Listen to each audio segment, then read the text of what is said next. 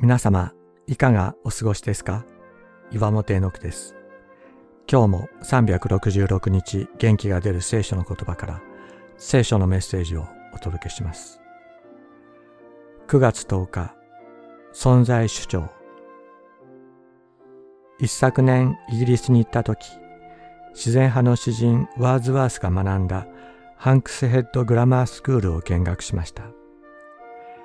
教室に入るとそこで学んだ少年たちが自分の名前を隙間なくびっしり刻み込んだ机が保存されていました。当時、羽ペンとそれを削るためのナイフが一緒に与えられていましたが、少年たちはそのナイフで自分の名を机に刻み込みました。それは黙認されていたとのこと。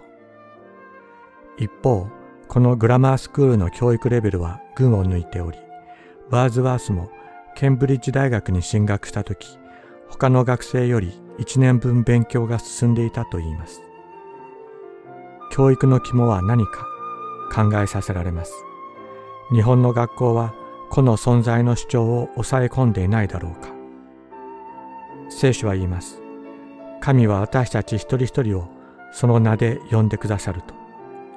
私たちも答えよう。主よ私はここにおりますと。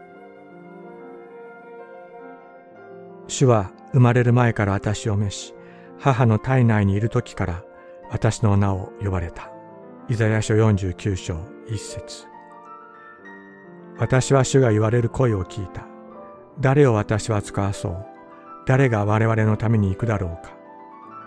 私は言った。ここに私がおります。